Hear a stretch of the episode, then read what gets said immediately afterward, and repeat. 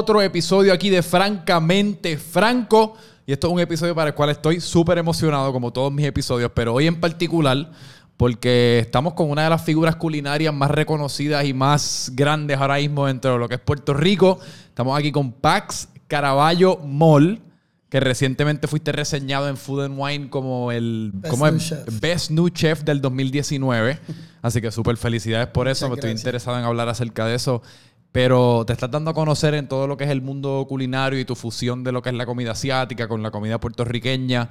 Tú, tienes, tú estás en la cocina de Jungle Bau Bau en la, en la placita que queda dentro de Jungle Bird. Y pues nada, pero antes de llegar a todo eso y por lo que es tu carrera y todos estos reconocimientos de hoy día, a mí siempre me interesa como pues la, la historia de origen de, de todos estos superhéroes a los que y superheroínas a las que entrevisto y a los que entrevisto.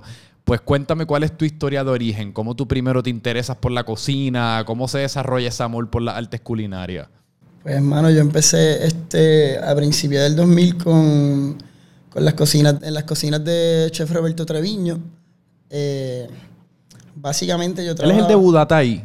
Él era el de Era el de- Budatay. lo que era Budatay. Budatay, pero antes de eso tenía Dragonfly. este imperio bastante poderoso a finales de- del siglo XX y empezando el, lo que es el siglo XXI ahora, eh, donde estaba Parrot Club, Dragonfly, Acelesio, Sofía, este, Agua Viva, y era como de, el celebrity chef de Puerto Sí, sí. Rico, que mano, he was not, he's not Puerto Rican, pero como que puso el nombre Puerto Rico bastante alto.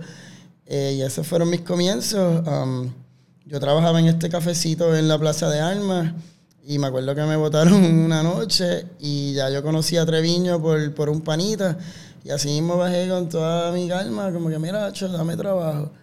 Y pues, me dijo, pues dale, ven, ven mañana, pero no te voy a pagar, te voy a ver qué es la que hay. Ok. Y, y nada, yo llegué el otro día eh, a meter mano, eh, no sabía nada. Eh, Dragonfly estaba, podríamos decir, recién abierto, so eso estaba súper explotado. Y era como un organized chaos en esa cocina que se sintió tan cool, como que, como que, qué sé yo, estaba haciendo parte de algo y, y me gustó, me gustó el flow de ellos y, y al final de la noche como que me dijo, pues dale, ven, ven, ven el lunes. ok. Después de ahí me, me quedé como siete años con ellos. Pero, pero y antes de eso, o sea, en la niñez, tú eh, jugabas en la comida, Ah, bueno, jugabas yo en la cocina, o sea, siempre tiempo- fue algo que te apasionó. Eh, yo pensaba que yo iba, bueno, yo, yo estaba en la escuela de artes plásticas, pero eh, yo pensaba que yo iba a ser como un graphic artist o un fotógrafo, pero hay quien say que no terminé porque me quedé en la cocina, pero de chamaquito, pues siempre estaba cocinando con mi abuela todo el tiempo y era algo como que una actividad, un bonding que nos unía, yo iba a la placita del mercado con ella, eh, y básicamente ese era como que el mejor tiempo, estar con mi abuela cocinando.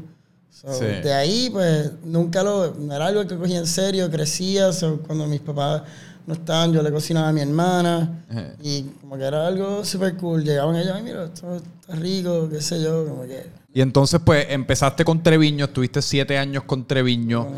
Ahí fue, tú dirías que ahí fue en donde, en donde fuiste desarrollando, pues, lo que viene siendo tu expertise y tu pasión por esta fusión asiática y, y- y puertorriqueña. Bueno, esa fue mi escuela y yo cogí cantazos y aprendí básicamente todo, todo, esa es la base de todo lo que sé hoy. Sí. Este, yo diría que esa- esos restaurantes eran como que el último, el último glimpse de- del old school world de, de cocina. Ajá. O sea, que era como que... Y, como- y, y descríbeme un poco ese old school world, o sea, de qué... Eh, bueno, a veces era bien bueno porque estabas aprendiendo un montón de cosas, pero they were tough on you, este, no slacking, este, qué sé yo, algo, algo que nunca se me fue. Un día yo estaba shopping, no me acuerdo qué era, y tenía un pie puesto encima de, de la mesa y vino uno de los sous chefs y me, me dio con un palito.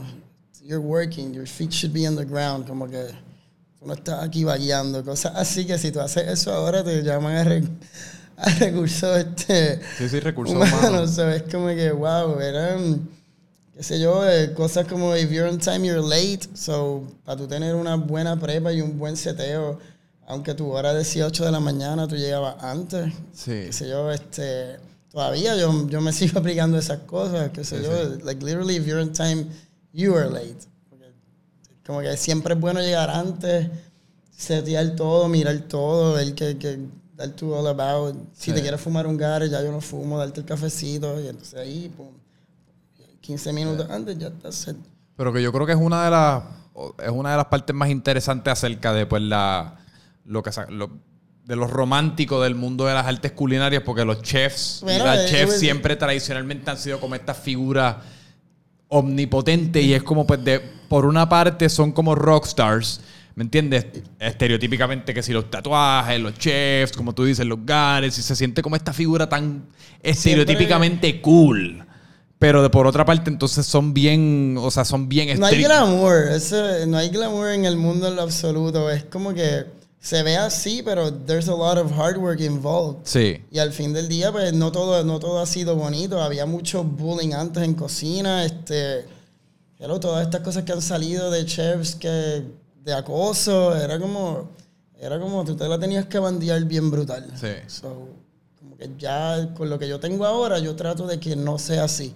Don't get me wrong, I'm very thankful por un montón de cosas que yo aprendí, pero también pues sé, supe de ahí, de, de todo lo que veía, de qué no debo de hacer. Sí, sí, sí. Si quiero como que, que sea mucho mejor el, el ambiente donde, donde, estoy trabajando. No, y, y yo me imagino que todo está, o sea, todas estas vivencias deben haber sido un poquito más particular y un poco más difícil para ti, considerando pues todo, o sea, todo tu, trayectoria. Tú eres una persona trans y eh, en el día de, o sea, hoy por hoy en, en Jungle Bau Bau y, lo que tú estás tratando de promover es como una cocina súper super friendly para todo, o sea, súper inclusiva y súper friendly para todo el mundo, independientemente de tu preferencia sexual, género, etcétera, etcétera. Que yo imagino que en esos tiempos no era no era, un ambiente muy amigable para, o sea, para quizás para todo eso que tú estabas pasando. Ese punto no existía. Básicamente, obviamente, like I was presenting myself as a young lesbian kid, so o tenías corillo que te decían yo te voy a quitar eso, sí te lo meto, cabrón. O qué sé yo, que qué carajo, era como era como unos bullying bien fuertes, qué sé yo, tú estás haciendo tu trabajo y así mismo pasan un par de cabrones y te así te rozan el bicho, así, que por detrás. Era como que no había Human Resources Department. Esas son cosas que después se, se empezaron a instituir en, en, en, las compañías así de, de, okay. de, las cocinas. So, I don't know, like, I would say, tuve un par de momentos scary. Eh, nunca me quité, como que a la vez decía, de todo esto puede salir algo bueno, mano. Este, eh, pero sí, básicamente si yo tenía la oportunidad, que fue algo que dije en la revista, de crear un espacio, era un espacio que todo el mundo se sintiera seguro y, y puedo decir súper orgulloso que ahora mismo tenemos una cocina completamente eh, queer en, aquí en, en Jungle y you feel safe, nadie va a joder contigo, este, tenemos a couple of trans kids, tenemos de todo, este, básicamente incluye toda la, toda la comunidad, todas las letras. Sí. so, está, I'm, I'm, really proud of that, mano. So, okay. Y, ¿Y, qué, y qué, qué, con, qué, conlleva y de qué consiste crear un ambiente inclusivo? Obviamente más allá pues, de tú crear un ambiente inclusivo en cuanto a que estás incluyendo a todo tipo de personas y todo tipo de personas bienvenido, pero es bienvenido, bienvenida, pero prácticamente eh, en, en, cuestión a prácticas o en cuestión a hábitos, ¿qué, ¿qué consiste de, o sea, qué conlleva crear un ambiente inclusivo? Diablo, este, que me he puesto a pensar esto. Es que yo solamente, yo pienso en todas las cosas que me pasaron y básicamente no repetir esos mismos patrones de, qué sé yo, microaggressions, eh, lo que está diciendo, ah, tú eres pata hasta que, hasta que eso se lo quite yo. Eh, y eso, eso te lo, cosas como esas te las decían. Claro, claro, qué sé yo, que o tú estás con... Y en ese momento ya tú habías transicionado. No, este, yo, a mí me tomó mucho tiempo tomar esta decisión porque it is serious, qué sé yo, mis papás todavía hasta el día de hoy no, no sé si saben, no me han visto desde el 2016, yo no he visto a mis papás y me veo un poquito diferente del 2016 ahora.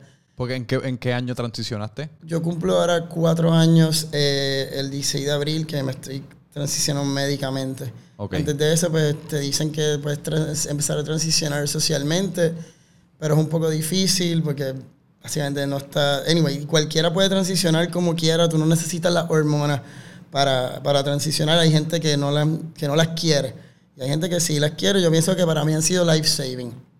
Pero ese social transition before the hormones, I would say kind of suck for me porque la gente no te está viendo como tú quieres que te vean. Básicamente Ah. parezco, parezco like a young dyke o un niño de 12 años. Y yo soy un manganzón ya. O sea, es como... Las hormonas entonces es el componente médico. Es bien, lo que viene siendo, la parte médica viene siendo como una, Claro, viene siendo una inyección, una infusión de hormonas. Una inyección que me tengo que dar cada 10 días. Cada 10 días. Cada 10 días tienes que ir al médico a darte una inyección de hormonas. Um, no, yo- ellos nos dan la receta. Ok. Eh, Ahora mismo hay, hay una clínica este, en, aquí en Santurce que se llama Centro Ararat, que básicamente es, una, es como un queer clinic. Y pues atienden, atienden a, la, a mi comunidad. Y every three months you go, te hace lab works y te recetan y chequean cómo tú estás, si te tienen que bajar la, la dosis, si te tienen que subir. Ok. So, eso, eso era antes que, qué sé yo, hace cinco años no existía, que, que era como un bad trip, mano. So, Sí, sí, sí. ¿Y qué, y qué efectos tiene qué efectos tiene la hormona? Si se puede, po- te- ignorantemente te Ah, pregunto. chilling, bueno, pues básicamente es como go through second puberty.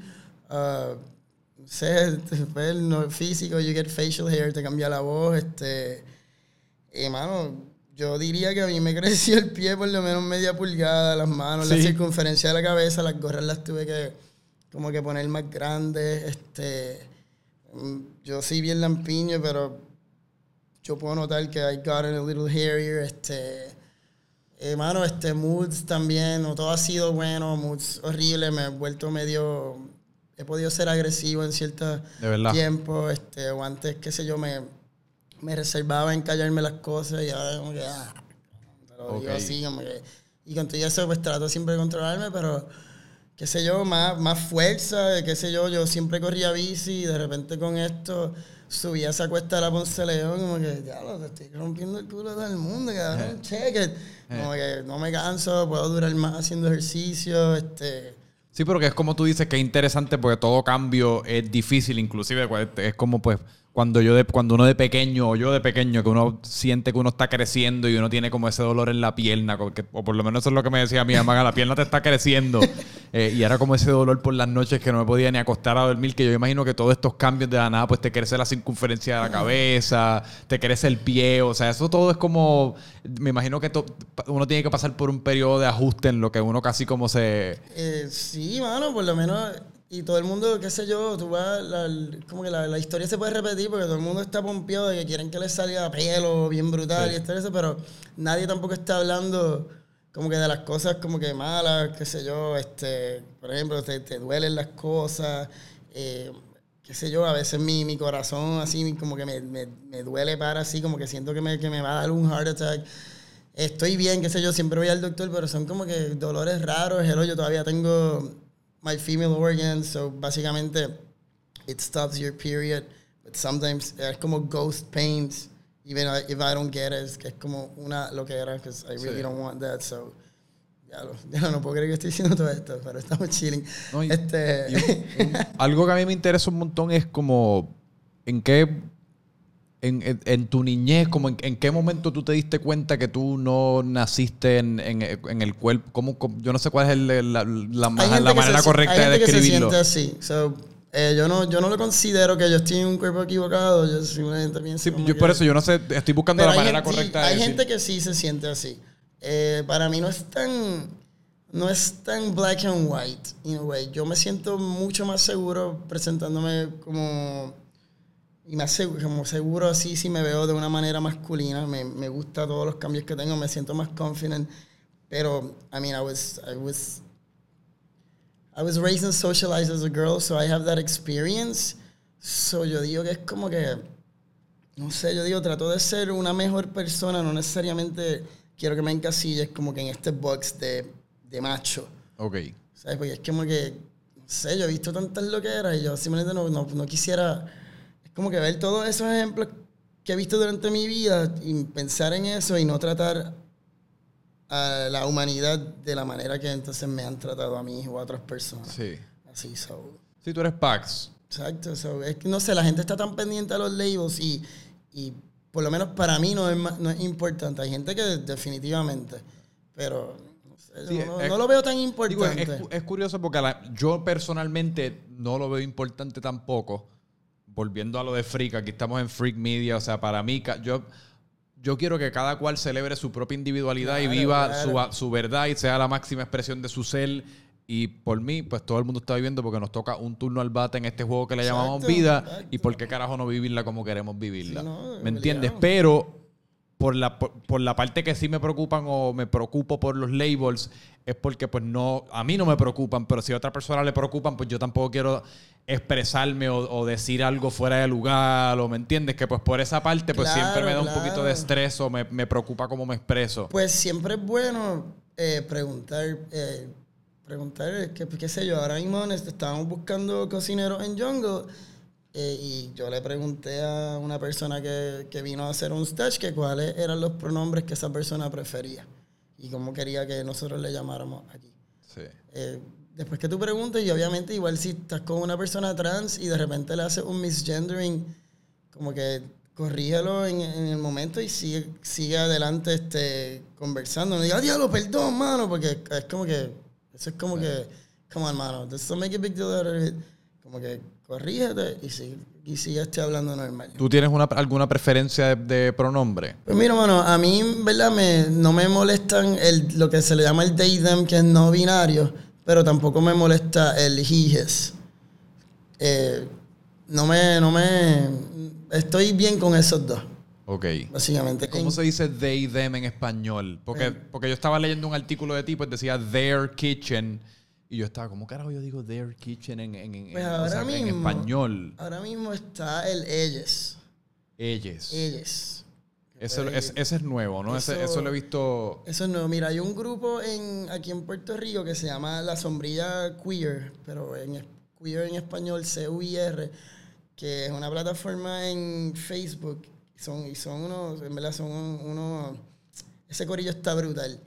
Eh, y ellos te dan, ellos tiran como que toda esta información, como que cómo tratar, qué información, ¿sabes?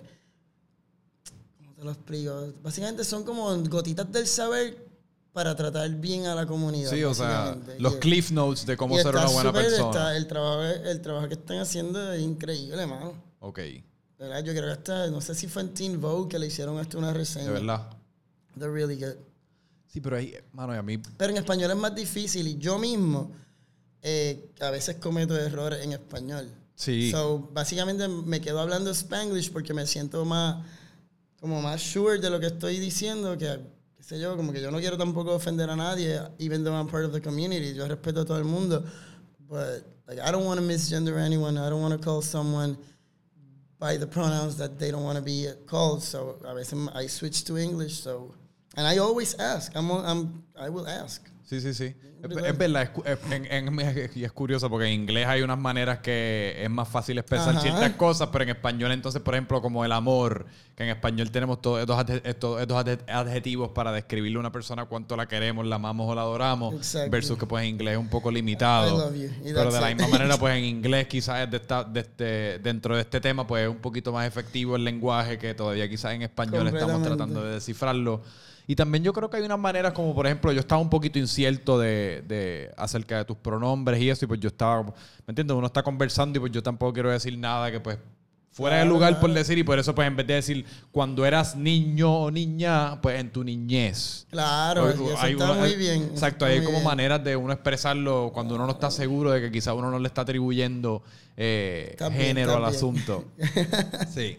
¿Y qué tú piensas acerca de pues todo ¿Qué te parece todo este, todos los pronombres siendo pues un componente de él, pues todo este movimiento y eh, pues en ocasiones las personas que quizás no lo entienden y le luchan en contra, como, ah, pues cuántos pronombres tenemos que, que sí, en lo de ellas, las personas que le luchan a eso.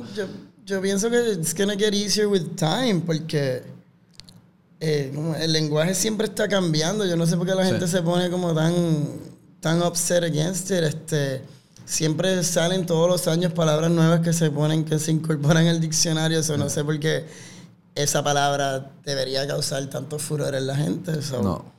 Qué sé yo. Hace, y total, yo estoy como que aware of, of myself in the world desde, desde los 90s as a teenager, viendo cosas y obviamente el mundo ha cambiado full y, y no estoy diciendo que ahora es bien fácil, falta un montón, pero from the 90s to here, I would say that there, yes, there's a lot of way to, to walk, pero definitivamente mucho más fácil. Ok. Y pues volviendo a. Porque a mí me interesa mucho, y disculpa, me puedes detener si estoy. Porque es que a mí me fascina la fucking la psicología humana. O sea, el, nature versus nurture y todas estas mierdas y, y, por qué somos como somos. Y yo estoy constantemente. En mi casa me dicen que yo lo analizo todo un poquito demasiado. Porque yo literalmente, qué, sé yo, me como un pitipuay y estoy analizando el por qué yo tomé la decisión de comerme ese pitipuay. Que en mi crianza me llevó a este punto de estar comiéndome un pitipuay. Eh pero pues hablamos un poquito pues de ese proceso tú de, de como que ir pues descubriéndote y cómo fue y qué fueron, o sea, cuáles fueron esos landmarks, landmark moments en los cuales pues tú fuiste como pues dándote cuenta de ciertas cosas y... Ah, diablo, yo pienso que uno siempre sabe, este... ¿Tú crees que desde que tú, desde que tú tienes el, uso de la razón, tú más o menos tenías como mínimo una sospecha de que algo... Sé yo, algo tan estúpido como jugar con, con tus hermanas y tus y tus primos, como que siempre cogía como que el muñequito, este, y no sé, maybe that sounds stupid, pero era como que, ah, no, yo soy, qué sé yo, le puse nombre al muñequito, después era como que ese es Jonathan y yo soy Jonathan, qué sé yo, estás en second grade. Okay. Eh, más grande sí, era como que, diablo, si, si fuera nene, acho, esa nena me gusta, que ahora era como bien súper limitado, estás como en quinto grado. Eh, no sé, siempre, no, I guess I've always known, eh, te puedo decir que uno siempre, yo siempre, uno siempre ve eh, chicas, en las drag queens, eh, ven más visibilización, visibilización de mujeres trans, pero básicamente los chicos trans están invisibles. Como que ahora es que, ah, mira, esta gente existe. yo sé que para alguna plataforma antes de Facebook que se llamaba MySpace, y ahí fue que yo empecé a ver como que todo este movimiento de este fotógrafo eh, que estaba based en Francia, que mm. es un chico trans que empezó a documentar un montón de chicos trans all over the world y era como que, anda para el carajo, a veces se puede hacer, vete para el carajo. Y era como que, holy shit, como que buscando páginas y páginas, como que, ¿qué carajo es esto? Pero era como, diablo, yo no puedo hacer esto y esto no existe en Puerto Rico, me jodí, como que, pichea, pichea. Y, mano, yo pienso que me tardé como 12 años en decir como que Cabrón, si, si tú no te... Si, if you grow old looking like this, you're going to be very miserable. And I really don't want to kill myself. Um, you need to do something, so... Ok. Pero entonces tiene que ver más que nada como con el, con el aspecto físico. Tú dirías que era... Bueno, sí también, porque es como que... Es como si alguien ahora mismo te, te está mirando y, y, te, y te está diciendo que tú eres una chica. Ok pero no, cabrón. Sí. no soy ninguna chica.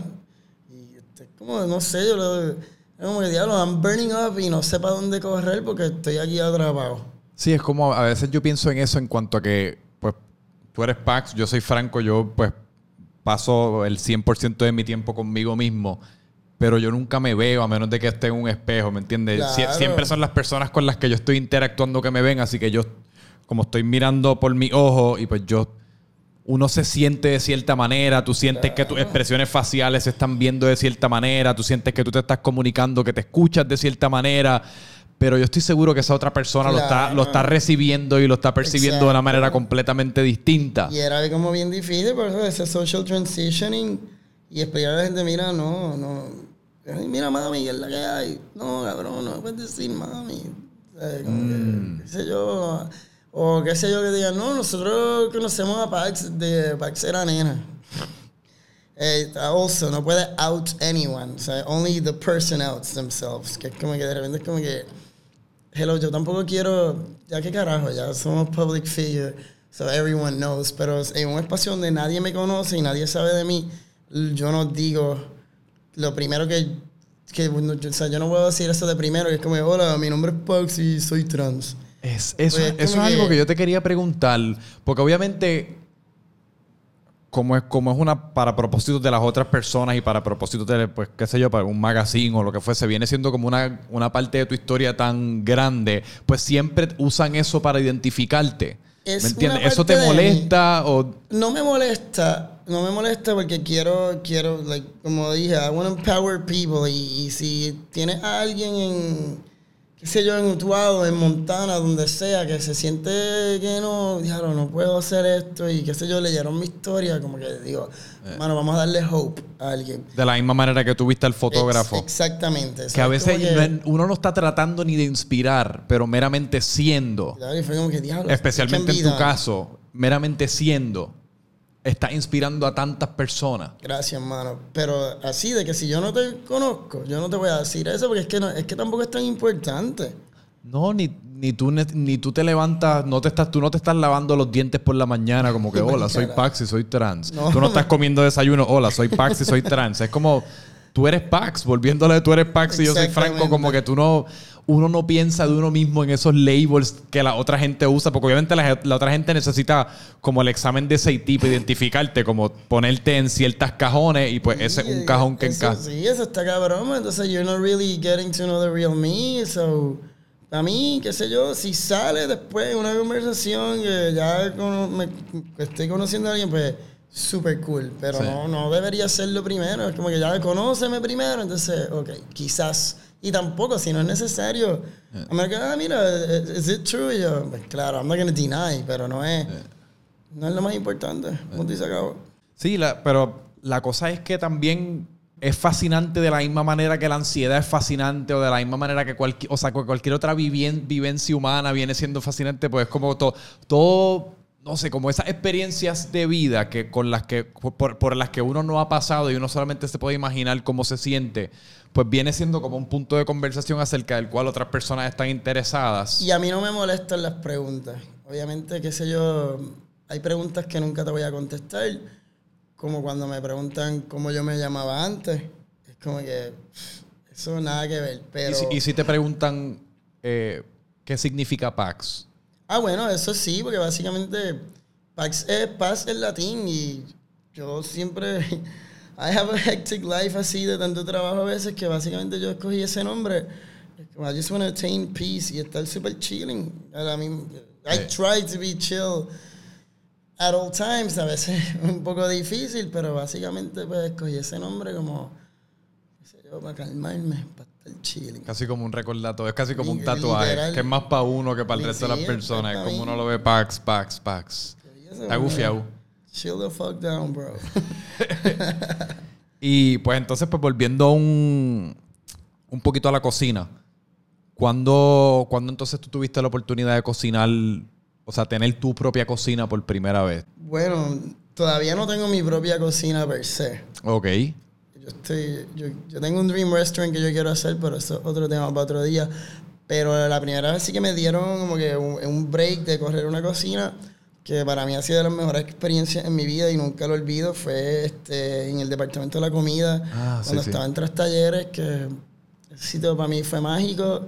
Eh, lo que se logró en un warehouse en el barrio estuvo súper cabrón Eh, el network de, de agricultores conscientes que la- las cosas bellas que nos llegaban todas las semanas, eh, la familia que se creó ahí, esto- eso estuvo para mí bello y el, el, el the fact that every day creábamos algo diferente, este, we would compost, nothing would go to waste, o sea, era manera de reciclarlo, era- eso, eso está casi irrepetible. Y cuando dice todos los días creamos algo distinto, ¿cómo es ese? Asumo pues que recetas o comida, de- dependiendo pues qué, qué te- qué les llegaba Ajá, ese de- día de, de... de las cosechas que nos Exacto. llegaban, como que planeábamos un menú. Por lo menos lo, lo- ellos- nosotros abríamos allí, era de martes a sábado. Los lunes teníamos como que deep cleaning, prepa general y llegaban muchas de las cosechas, que era como dar todo y por lo menos sacar un menú para martes. Sí. Ya después de martes, tú no llegabas ahí seis y media de la mañana, te metías al walking, chequeabas lo que te sobró del día antes y de ahí entonces partías por otra cosa. ¿Y cómo es ese proceso entonces de crear un menú? Que era lo que estaba tratando de llegar, porque esa viene siendo tu pieza de arte. De la misma manera que per- músico crea una canción o un artista crea un cuadro, crear ese menú pues viene siendo tu versión de eso. Hermano, a veces era, a veces habían días que tú te metías al walking y las cosas fluían bastante así, era como que dale, pues, tengo esto, vamos a hacer esto. Y a veces habían mañana que yo estaba ahí como que diablo, cabrón. Voy a hacer hoy? Sí. Pero qué sé yo, yo... Esto suena bien corny, pero yo siempre estoy pensando como en flavor combos, en comida. Y si no tengo libreta, así mismo saco el iPhone y ponemos en notes, qué sé yo, tres palabras. Ok, después I'm gonna go back to this, qué sé yo, tiene, qué sé yo, scallop, orégano, este, nori, por decir algo. Pues yo creo que eso puede funcionar y pues déjalo ahí y después volvemos a eso. Es como que, qué sé yo, apuntar cualquier cosa que se, que se me ocurra, es como que siempre tenerlo ahí. Escribirlo también ayuda un montón, pues, y, y de ahí pues partir con qué, con qué quiero hacer con ¿Y, eso. ¿Y qué otras fuentes de inspiración, slash educación, slash inspiración, cosas utilizas para informar tus platos o tus menús o tu comida en general? Como que ves documentales, Ah, sales bueno. y cenas por ahí en sitios random, Aquí viajar, etcétera. Aquí hay mucha comida bien buena en Puerto Rico y un montón de talento. Este, me gusta ir a visitar a todos mis panas chefs y comer en los restaurantes de ellos y pompearme porque la oferta está súper cabrona. Sí. Eh, puedo salir bien pompeado y de ahí como que tirar otra cosa. Este, libros que, que leo. Este, bueno, hay un par de series bien buenas. Um, había una revista bien nítida antes que se llamaba Lucky Peach de este chef que se llama David Chang. Uh, Que- Ugly Delicious. Sí, mano, que tiene los Momofuku, Sí, sí, sí. Milk Bar, todo eso. Esa revista está bien nítida, mano, y era, era como que es historia, recetas, fotos bien nítidas. Eh, era, qué pena que ya no está, pero fue como una época bien buena con... Ok. I would subscribe y era como que, acho, que te llegara a eso, era como que... Y cuando tú dices, y esto de nuevo, una pregunta bien ignorante, pero cuando tú dices leer un libro, como porque cuando yo pienso en un libro de comida, yo pienso en un libro de receta. Que literalmente el libro te está diciendo como mitad de cuchara de cúrcuma, una cuchara de canela. Bueno, cuando tú sí. dices leer, es como que, ¿qué es lo que estás leyendo? ¿La historia del cúrcuma? ¿O estás leyendo aplicaciones del Puedo- cúrcuma? o- Sí, puedo, qué sé yo, any recipe book, qué sé yo, todo se puede adaptar también a cosas, a cosas que puedo tirar aquí en Puerto Rico, este, tweakear algo, este... Pero que yo, son libros de receta. Son libros de receta, Ok. este... No es teoría ni la historia de cierta de- del chocolate en Medellín. Bueno, claro, si estoy, qué sé yo, si estoy leyendo, qué sé yo, eh, la historia, déjame ver, en verdad. Golden Milk, que es una bebida a base de cúrcuma y jengibre, como que diablo, eh, como que estaba leyendo de eso, es bien bueno para uno, te ayuda como que a dormir bien, como que una vez hice una, yo dije, diablo, esto está bien cabrón, Acho, let's turn this shit into ice cream. Y bregó súper cabrón, qué sé yo, como que, Golden Milk Ice Cream is the shit, bro, so... ¿Y qué, qué más tiene Golden Milk? Eh, tiene, se puede hacer con leche de almendra leche de coco. Eh, yo le echaba um, turmeric, uh, ginger, un poquito de cracked pepper, este, vainilla, muy un poquito como... achi, Últimamente yo estoy en un viaje de todas las noches.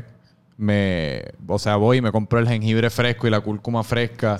Y estoy en el viaje de lo- lo- pues los pelos y los tiro en agua hirviendo y la dejo ahí como por 15, 20 minutos y me hago un té homemade con, un con una de esto de canela y un poquito de limón. bello. Ah, canela también. Sí, tiene. y la vaina, pero es que el jengibre y la cúrcuma es como fucking, Eh. literalmente God's milk. Eso es bello. Es Eso bello. increíble. Ese golden milk O golden milk, Golden exacto. Milk está bien bueno, como que yo estuve un tiempo así que literal me hacía un batch todas las noches y te, te un pollito y te acuestas a dormir súper chido. En verdad.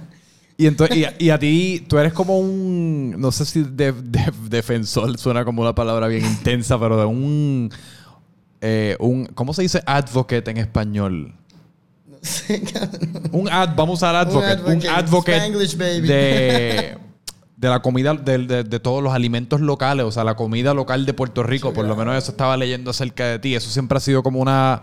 Un passion point que tú has tenido bien marcado, lo has ido desarrollando mientras tú Es participas que- que dentro se de la... desarrolló porque cuando uno empezó en- cuando yo empecé a cocinar básicamente el producto de Puerto Rico igual cuando uno estaba creciendo es como que te daban ese estigma de que hecho en Puerto Rico no está tan bueno como si estuviera hecho en Estados Unidos que uno crece por lo menos si eres un child of the 80s tú creces más industrializado y, y que ah, como que agricultor, ir al campo, ¿no? La ciudad, esa es la que es. Y mis papás cuando I was raised vegan y lo que había era vianda. ¿A ti te criaron vegano? Eso está bien al garete en los 90, pero Eso es como. O sea, porque hoy día estar o sea, ser vegano. Yo te voy a decir, a mí, no me, a mí no me tripió en lo absoluto. Lo ¿No? agradezco ahora, pero era. eh, I, was, I got a little bullied at school. Porque eras vegano. Bueno, Claro, es que. no, el- y, no, y no era vegano, me escapaba para McDonald's, que un guía cabrón, así, ah, vamos a comer McChicken, Big Mac. Qué cosas. eh, ya, yo, no, yo no soy ah, yo no soy bien ahora, pero tengo como un estilo eh, vegetariano pe- pescatarian. Eh, pero, chacho. Bueno, es que yo no me recuerdo, yo no, mano, yo sí escuché el término vegano por primera vez, ponle hace 7, 8 años. No sé, por, por decir un, por tirar un número hacia el aire, pero el punto siendo que en los 90 En los 90 en Mayagüez. tú me llegas a decir vegano y yo pienso que tú me estás hablando un lenguaje Papi, extraterrestre. mi, mi viejo ponía así como que, porque este, estos videos de mataderos, ¿ves? Por eso no podemos comer pollo y uno ha dicho como que anda para el carajo, así con las vagas y toda la pendeja, como que, wow, Sí. heavy. También ellos eran, ellos eran bien católicos y de repente cambiaron a, a la religión adventista del séptimo día, que usualmente esa religión tiene un estilo de vida que es como que body, mind and spirit y they don't eat pork, they don't eat shellfish, so they're basically vegetarian, um, vegan. Ok. So, también cuando empezaron en eso fue como que, y yo, chacho, rebelde, full, como que carajo es esta mierda. Y entonces hoy día eres vegetariano, pero pescatarian. Me, hacho, me gusta el queso, me gusta el pescado, me, me encanta cocinar este con pescado, me gusta bregar lo que es ceviches y crudos y cosas así, me, me gusta ese sabor. Eh, carne no, como que no, no soy tan fan. Este, Es que no se puede negar que la carne también cae un poquito más pesada. Hay, hay un efecto distinto al que uno siente cuando uno se come un bolsito de vegetales y si acaso un poquito de quinoa y, y todas estas cosas pues veganas a que te metes un, una carne con papa asada. Es como un... Yo trato de comer bien porque también a mí me gusta, me gusta darme las beers, o tengo que Sí. tener un balance, ¿sabes? Para no, para no estar tan estotuzado. Tú, tú también le metes a todo lo que es la mixología y todo esto... No, mano, pero me, me ha gustado esta experiencia de estar en Jungle Bird y no, o sea, no sé nada de, de ese mundo, pero qué sé yo, a veces me siento en la barra y miro a los muchachos, por lo menos con Chuck, que es el, el, el head bartender que ha hecho los menús de, de ahí, como que hablo mucho con él y ellos tienen también aquí la, la- lo que es la licorería Miramar, Ajá. que hacen toda la prepa ahí, que está súper nítido, es como, es, es otro mundo también.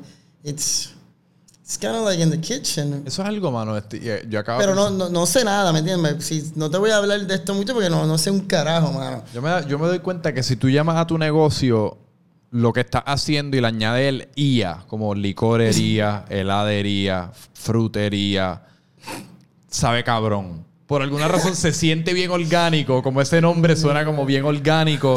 Y siempre son sititos así como un, un que lo tienen como bien cool y bien, orgánico por seguir utilizando la palabra. Nada, eso es algo que se me acaba de ocurrir porque estaba haciendo como un acervo en mi mente de heladería, check, sabe cabrón. Licorería, check, sabe bast- coctele- la coctelería, check, sabe cabrón. Eh, pero nada, y háblame entonces de lo de Food and Wine. ¿Cómo se dio eso? ¿Cómo...? Pues Eso es, una, eso es una de las publicaciones culinarias más grandes del mundo, ¿no? eso es como que la revista, mano.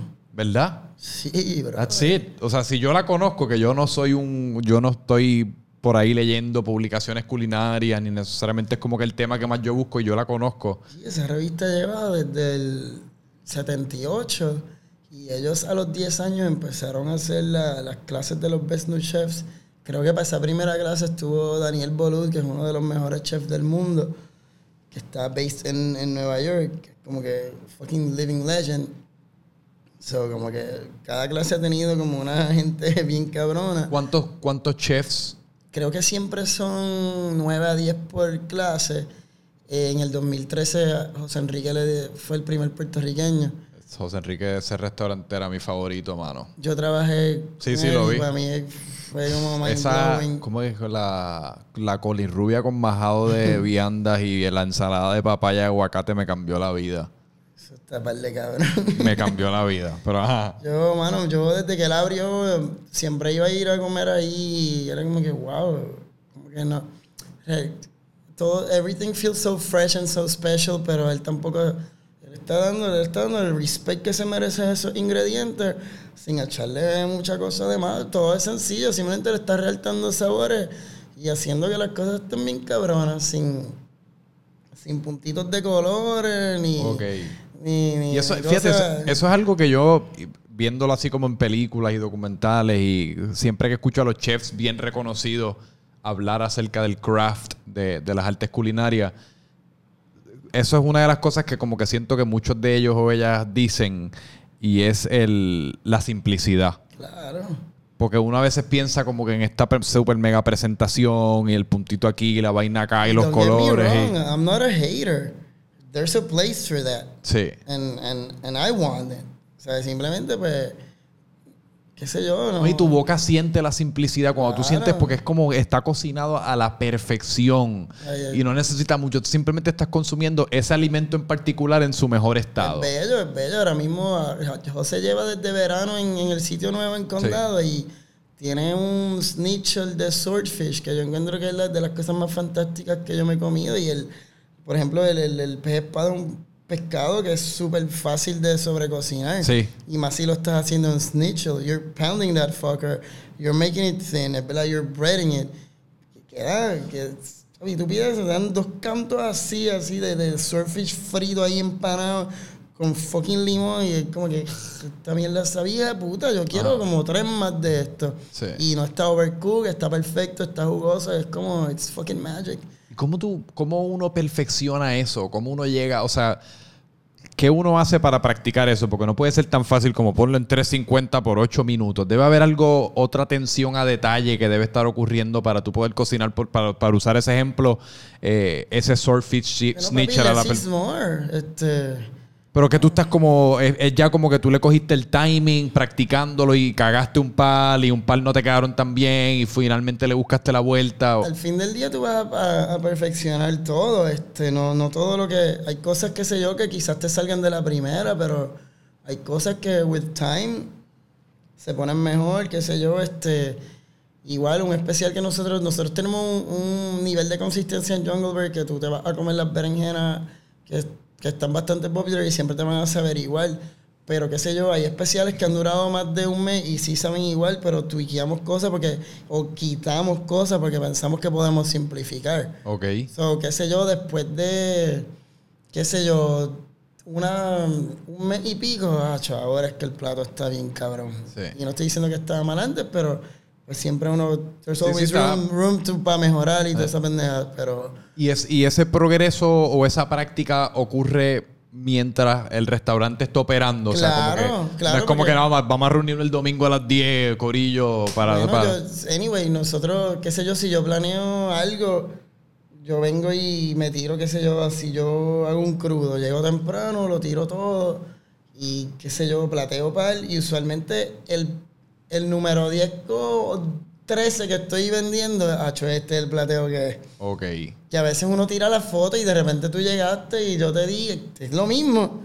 Pero le cambiamos el plateo un par de veces, hacho, ahora es que se ve bien cabrón. Sí. O quitamos cosas, qué sé yo, y pues, como, no sé. Este es el plateo. Interesante. Sí, sí, sí, que es como. Es, es casi como una de esas cosas que uno nunca. Nunca te risas. Como que tú. El plato nunca está perfecto, por decir. Yo digo que en no, teoría, y- siempre hay alguito que uno pudiese mejorar o cambiar. Claro, the learning process never ends. O sea, siempre Exacto. bueno, siempre hay, como dije, hay, hay espacio para mejorar Es todos los días. infinito. Sí, sí, sí. Cabrón. No, y también es como tan cambiante o tan subjetivo que no necesariamente es como un.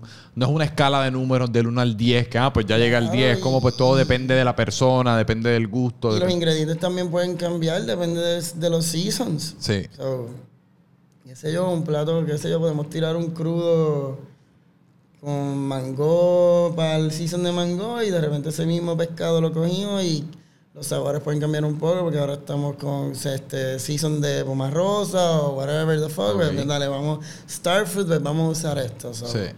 Depende de lo que tengamos. Y pues entonces, ¿cómo, ¿cómo tú te enteras de lo de Food and Wine? Eh, pues, mano.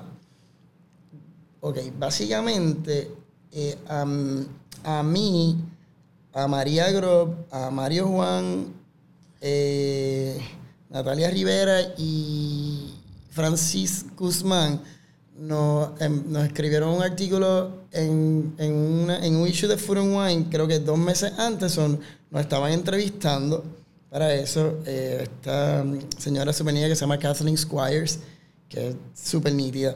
So, yo pensaba que esto de From Wine, porque yo, como que me seguían llamando de la revista. Ah, ok. Claro, claro, que mucho. pues, Yo joden. ¿Qué lo que era? Y yo, ah, whatever. Colgaba, entonces. Eh, Ah, pero no te eh, eh, ellos estaban haciendo su era otro research. artículo, era- era- Ok. pero aparentemente estaban como que llamando. Yo no sé nada. Para todo esto, yo estoy pensando que el issue ese que vamos a salir todos, que era un artículo de, de chef de Puerto Rico. Eh, ok, cool, este, nítido. Eh, me acuerdo una noche en Jungle me acuerdo que era un jueves. eh, cuando nosotros antes abríamos a las 7 y la barra a las 6. So, habían dos chicas que estaban esperando que nosotros abriéramos y once we put the menu out, que nosotros tiramos los menús en whiteboard, porque si ahí mismo se acaba algo, podemos poner otra cosa. It's a ever changing menu. Um, cuando, cuando pusimos los menús, las chicas piden todo el menú. Y yo, wow, ¿dónde nenas se a ampliar todo esto? y ahí yo vengo y le digo a, a, a mi compañera, este, mi business partner, Audrey, como que, this is weird. These girls pidieron todo el menú. Dale, vamos a blastear esto. Y le sacamos todo el menú. En ningún momento pensaste como esto puede ser un food critic, esto puede como ser... Era, como era, este fue enero del Pues- año pasado, enero, sí, enero, fue enero. Como que siempre para, para enero y febrero está un montón de gente de las revistas dando la vuelta por Puerto Rico y también este de, del James Beard um, House. Sí. Porque el, el award season empiezan la- los nominations ahora lo último de febrero. Y yo, diablo, que lo que era, mano, que that's weird, pero voy a pichar, qué sé yo. Nada, seguimos el shift, nítido, en una yo salgo. Como Pero mi punto es que si cuando llega una orden como esa, no se te mete un poquito esa duda en la mente, entonces le das un poquito de más, como de extra cariño a esa Bueno, orden en particular. Todo el mundo siempre tiene extra cariño. Exacto. Chacho, papi, todo tiene que salir igual y lindo. o sea, Eso es verdad. eh, attention to detail y sentido de urgencia forever and ever. Pero cuando salí, como que me saludaron. Ah, you're the chef. Y yo, ah, bueno, buenas noches, fui super cool, todo bien. Entonces me dijeron, diablo, este, todo súper rico. Este Nokia está bien cabrón. Y yo, coño, qué bueno que te gustó. Me acuerdo eh, a, a cuando, a, a los, a los Blooming Onions de Outback when I was a kid. Y yo, ah, well, it was sort of like a play on that. Y a todas estas, como mi país no nos llevaban a esos restaurantes porque era carne, y yo como que, yo nunca he probado un Blooming Onion, pero hice esto en base al Blooming Onion. Después, mano, como a los meses después, dije, voy a ir a Outback que que para probar esto. Y fue una mierda cabrona. Sí. Este, nada, mano. Seguimos ahí. Este, long story short, el año pasado, el, creo que fue el 24 de febrero, tiran las nominaciones de James Beard. Y estamos todos haciendo, esto fue un miércoles, estamos todos en el pre bien pompeados porque Puerto Rico entró, además de que José Enrique lo llevan nominando, creo que durante los pasados este año, si lo nominan serían casi, si 8 o 9 años Al James Beard. al James Beard este award como Best Chef South, pues este año, es el año pasado la lista también tenía a María Grob de Gallo Negro, que es la misma categoría. Tenía a Vianda como Best New Restaurant y tenía a La Factoría como Best Bar Program. Que todo el mundo estábamos todos en el pre, diablo, cabrón, Puerto Rico. Entonces yo sabía que yo tenía una llamada de Food and Wine ese día porque me, me, me habían texteado. Y yo, diablo, pues, más cosas del artículo. Y nada, que hablo y era la, el no- era la muchacha que había comido ahí. Entonces, nada, qué sé yo, mira cómo estás, para contarte. No sé si sabes de los Best New Chefs, qué sé yo. Y yo, sí, mano, José Enrique H. él era mi chef, él fue en el 2013. Pues tú sabes que nosotros we travel all over este, y empezamos con una lista bien grande and then we start cutting down. Y ahí yo como que me siento, estoy afuera en el balconcito y como que le pego así un, así como un knock y le digo al corillo salen y lo pongo en el speaker. Y el Hachi de repente dice, pues nada, just want you to know que you've been chosen. Hacho, cabrón. Y como que, what, así, are you serious? Un montón de veces y que la tipa así muerte la rida, como que, yeah, you, you are chosen. No le puedes decir nada a nadie. Y todo el Eh, corillo ahí y- cele- celebrando contigo. Bien cabrón, y todo el mundo después así como que como que les quité un dedito a cada uno y dice, les dije, chacho, no pueden decir nada, y por carajo. Hasta que salga la publicación. Hasta que salga, por lo menos hasta abril, que salía el artículo online y que era el, el, el presentation allá en Nueva York.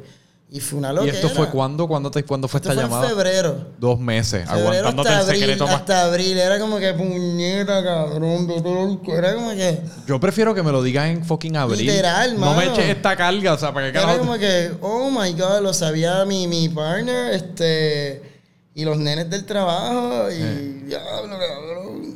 Eso- en esos, son los, esos son los momentos en que tú te das cuenta lo distinta que fuese la vida si uno simplemente no tuviese nadie con quien compartir las cosas. Grandes o pequeñas, pero cuando es ese feeling, cuando te, da- cuando te dan una noticia tonta, que uno lo primero que quiere hacer es llamar a alguien. como, cabrón, ¿Te mano". enteraste, mano? de ¿Viste, ¿Viste aquello? No me puedo imaginar con el honor más grande, po- uno de los honores más grandes que puede recibir un chef. Fue como una loquera, en verdad. Como diablo, cabrón. Después así bien, do I deserve this? Vete para el carajo, ahora hay que meterle más mano. ¿Tuviste un proceso de self-loading durante Claro, todo es esto? como que quién carajo soy yo, vete para el carajo, porque yo. eh, hay gente mejor y. No sé, mano, yo. Digo, yo- I'm proud, tú sabes. Sí, yo, pero yo entiendo que yo le, que le metemos y tengo un buen corillo y, y estamos, pero qué sé yo, uno siempre es con el self-doubt y No, y es que hay- pendejada, mano. Hay algo comforting cuando uno está operando en las, entre comillas, tinieblas. Y por las tinieblas me refiero cuando Food and Wine no está blowing up your spot, por decir, como que pues, uno está, you- vas al trabajo todos los días, estás haciendo lo que te gusta, no necesariamente le estás dando to- toda esta No, cabeza es de que, que uno tiene esta presión Yo añadida. tampoco pensaba en eso. O sea, yo lo único que quiero en la vida es como un restaurante pequeño que donde sirva lo que me dé la gana de servir este, y que sea mío. So, básicamente yo no estoy pendiente a nada, yo estoy pendiente a, a trabajar bien, a que los nenes estén bien, a que el corillo la pase cabrón, a pagarle a tiempo, a, o sea, a no ser un huele bicho y qué sé yo, y a tratar bien a todo el mundo, tú sabes. Sí, como sí, que, sí. sea, ser empático, estar chilling con el corillo, ayudar. So. ¿Y cómo es todo ese proceso, o sea, de febrero a abril? O en abril, ya una vez cuando bajan, me asumo que fuiste a Nueva York. Ahí, nos volaron a, volaron pues a mí, a los otros nueve ch- chefs de Nueva York para hacer el, el shooting de la revista. nos- y, mano, nos llevaron a comer a sitios bien nítidos. Fueron unos sweethearts con nosotros. Y claro, cuando salió eso, hubo un party en Gramercy Tavern donde te presentan, que fue como que, te va al carajo, cabrón, como que bello. ¿sabes? Sí. O sea, mind blowing, como que, qué sé yo, tú estás en ese party y ves gente que se lo mama bien cabrón y como que. No, y "Mira te- carajo, cabrón, así, chef ahí que tú dices, fuck. ¿Cómo, Claro, cómo yo quiénes, aquí, quiénes son? mano, por lo menos vi, este, vi a Anita Lowe, al corillo de los nenes de Wild Air y de, y de, y de Contra, este, las nenas de, de King Restaurant, eran, habían como que best new chefs de otras clases, este, que tú decías, fucking shit, bro. Sí, sí, sí. So that was, I'm thankful, era como que tú estás humbled all night long. Bien cabrón. Eso es una de esas noches que uno parece una película que uno se está viviendo en la mente, ¿verdad? Porque uno está, uno está tan acostumbrado a la vida normal, a levantarme, ir a hacer quizás un poquito de ejercicio. y nada estar como un día, veintipico, treinta y pico años después, estar en este restaurante con todos estos chefs que uno admira. Cabrón. Eh, ¿Y qué impacto tiene? O sea, una vez sale la publicación online y sale, pues, o sea, boom, they hacen el rollout de, de que Pax es uno de los best new chefs según Food and Wine de todo el mundo, ¿verdad? Porque esto, esto es un escogido de todo el mundo. No, esto es nada más en lo que, lo que ellos llaman America. Este, esto es Estados Unidos y Puerto Rico, que es territorio. Ok. Eh, Second Puerto Rican, esto fue una loquera. Second Puerto Rican, Sí, después de José Enrique. José Enrique fue el primero. ¿Y qué impacto tuvo eso sobre tu perfil, sobre tu negocio, sobre tu, sobre ti? Eh, bueno, yo diría que más trabajo, porque como que la gente va y visita el restaurante y ahora que estamos en, en, high season se sigue, se sigue llenando. Yo diría que el 2017, espérate, el 2018 Jungle Bird nos fue muy bien estando en esa cocina. Pero después que pasó esto, nos fue mucho mejor porque estuvimos, o sea, como que el, el low season no se sintió tanto como el año pasado porque siempre había movimiento de gente y qué sé yo, la gente como que, como que viene, como que, igual que José cuando salió esto, que está explotado Sí, sí, sí. el tiempo. Aquí es un poquito más diferente, es un ambiente, es más chiquitito, pero se siente, como que el peso como que significantly porque te digo la cocina se nos está quedando chiquita porque a veces nos explotamos bien brutal y, y con, con una estufita y un fryer pues, we're banging out shit de que pues, dale vamos a meterle con ahí bien blood sweat and tears bien cabrón ¿Y, y eso depende de la cantidad de gente que visite o de la cantidad de distintos platos o distintas cosas que, le- que le están tratando de añadir al menú? ¿Una combinación de ambas? yo no El, el, el estar tan explotado es porque pues viene más gente, simplemente Yo- un producto de eso, o es que gente. uno está tratando de experimentar más dentro de un espacio pequeño. Yo, yo usualmente lo más que he tenido en el menú son 11 cosas Ok. y, y trato de ponerlas de que pueda tener espacio para las dos hornillas que me quedan para cocinar. Y con 11 ya estamos, we're pushing it. So yo Sí. digo que un menú en Jungle regular que tenga de 6 a 9 cosas, estamos set. Eh, Y de ahí pues cambiamos, tiramos, quitamos una cosa un día y ponemos un especial. Hay cosas que no puedo quitar como, como el crack eggplant. Eh, there's no way. Lo- los dumplings han cambiado. Se quedan un año y al, y al año que viene lo- los ponemos diferentes. Siempre son vegan. Los de este año son eh, unos steam pot stickers um, based on, on los dandan noodles, que es un plato de picadillo de cerdo picante con ajonjolí. Pues esto hicimos un picadillo de mushrooms, eh, de tofu y de amarillito, bastante spicy, con un ponzu de, de ajonjolí y de, y de naranja, que chili oil, Diablo. que pega súper bonito. Diablo. está, está nice. ¿Y cuánto tú, cuánto tú estás pendiente a, a las tendencias? Porque la- el mundo de la comida, uno que está cambiando, se siente como cada par de meses hay una tendencia nueva, hay algo nuevo por la cual la gente... Los eggplants es un fenómeno relativamente reciente, ¿no?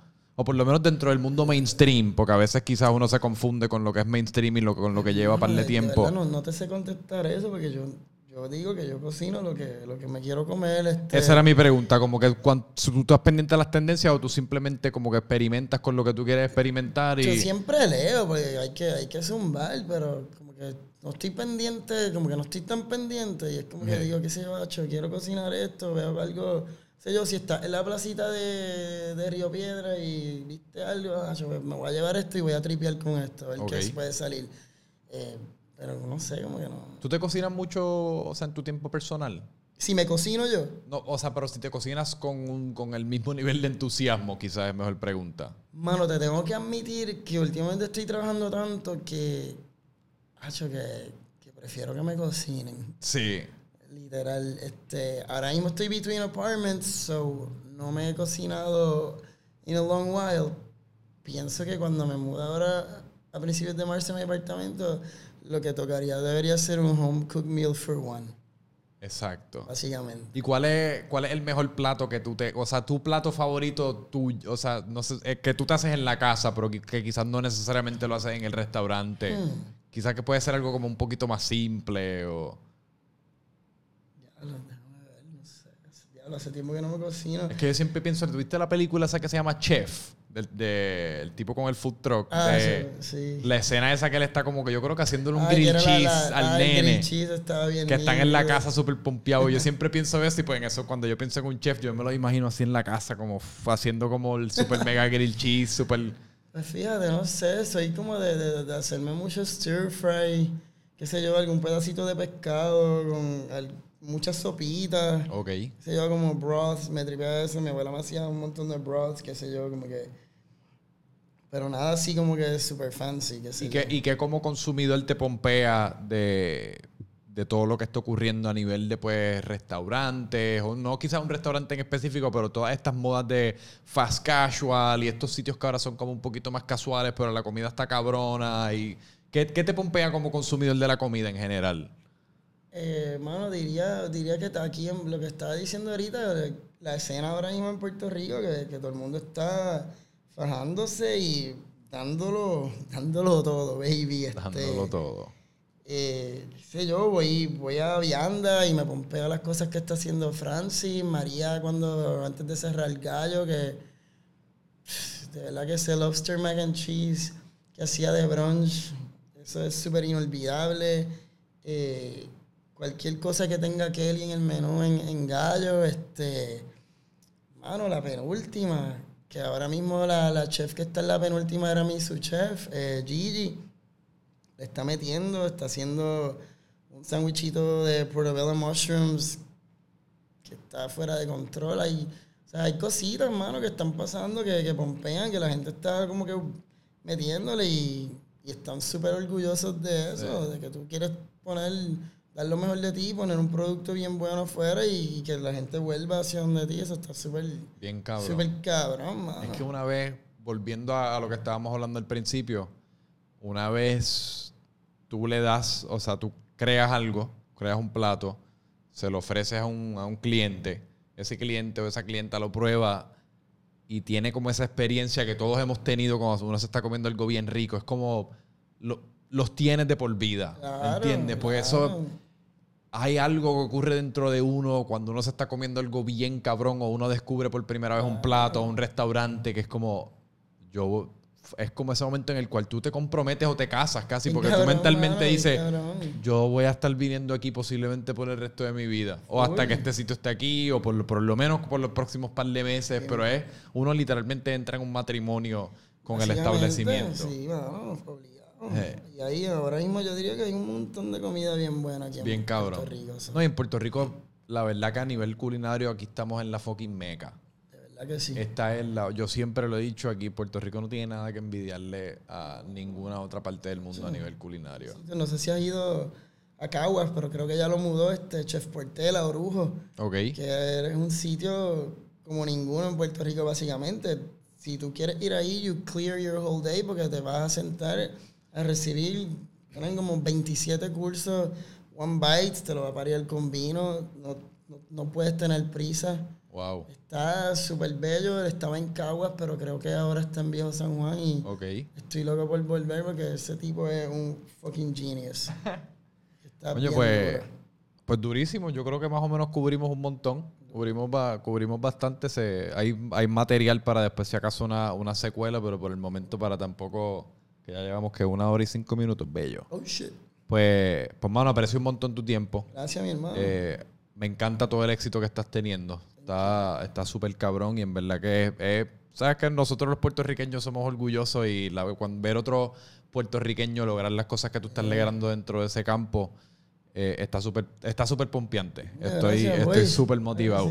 Yeah. Eh, que pues te deseo continuo éxito y estoy seguro que, que- que, de hecho, para, para terminar, que ¿tienes algunos planes futuros en particular o dónde te ves de aquí a 5 o 10 años? ¿Qué, qué quisieras estar Yo haciendo? quiero mi restaurante. Sí. Eso es lo que yo quiero. ¿Tienes algún, algún, algún área de Puerto Rico en particular que te interesa? Aquí, aquí en Santurce. Santurce. Claro. Y de, o sea, el concepto sería uno... Yo sé lo que yo, yo sé lo que yo quiero hacer. Sí, tú lo tienes bien claro. Yo sé lo que yo quiero hacer. Me encanta. Pues entonces pues estoy pompeado para eso. Cuando lo, cuando lo abran lo visitamos. Pues, pues gracias. ¿Dónde la gente puede más o menos? Tú estás en, en Jungle Bird, en la, en la placita, si, te- si quieren ir a probar tu comida. 254 Calle Canals. 25, ¿qué? 254. 254 Calle Canals. Calle Canals en la placita.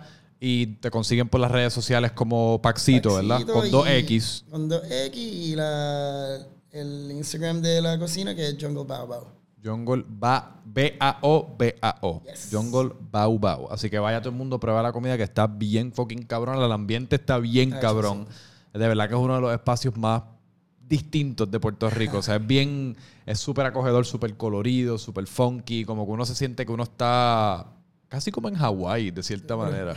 Sí. Así que pues nada, pues a Franco Michami me consigue en todas partes. Y gracias a todo el mundo por, eh, por escuchar otro episodio de Francamente Franco. Y seguimos. Hasta la próxima. Mucha paz.